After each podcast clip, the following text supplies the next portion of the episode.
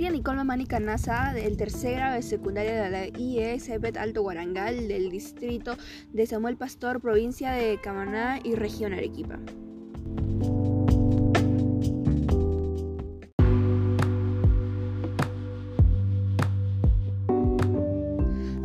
Presentaré mi video sobre la séptima experiencia de aprendizaje. Para ello, realizaré un resumen sobre los aportes logrados en cada competencia y la presentación de una propuesta tecnológica para el uso sostenible del agua y una vida cotidiana. Distribución del agua en la tierra y en el Perú, personas tomando agua, personas sufriendo de la ausencia del agua potable y proceso de potabilización.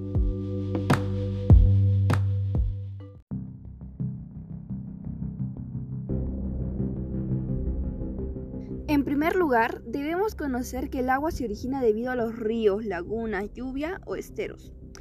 Uno de los desafíos que tenemos como país es acceder al servicio de agua potable, tanto en la ciudad como en diversas regiones.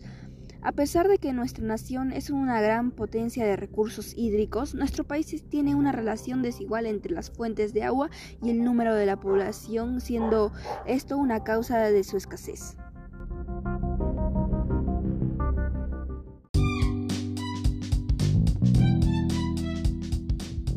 También, actualmente en el Perú debemos saber que existe un déficit hídrico, ya que debido a la falta de escasez, es por ello que existe una probabilidad de escasez de agua para el consumo de las personas y la agricultura, lo cual causa mucha preocupación en la población. Asimismo, la potabilización es un proceso donde el agua es monitoreada y controlada para así garantizar la eficiencia del tratamiento y la calidad del producto resultante.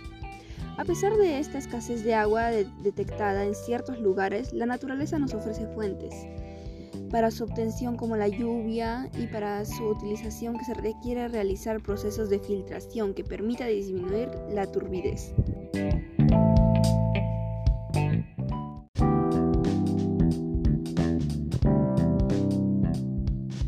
Identificamos el problema de uso de agua no potable.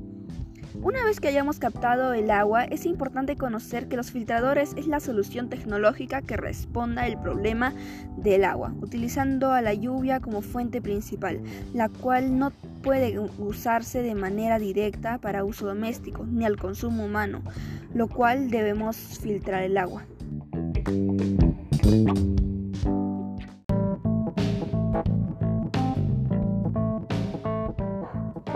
Existen varias técnicas de filtrado de agua, como la filtración a través del lecho interno, filtración a través de carbón activado, filtración por, filtración por cartucho y filtración por luz ultravioleta.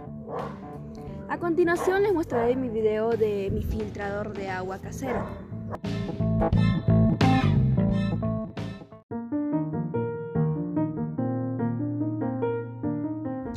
Bueno, puedo concluir diciendo que logré el propósito y sé que podemos hacer uso de esta técnica de manera responsable.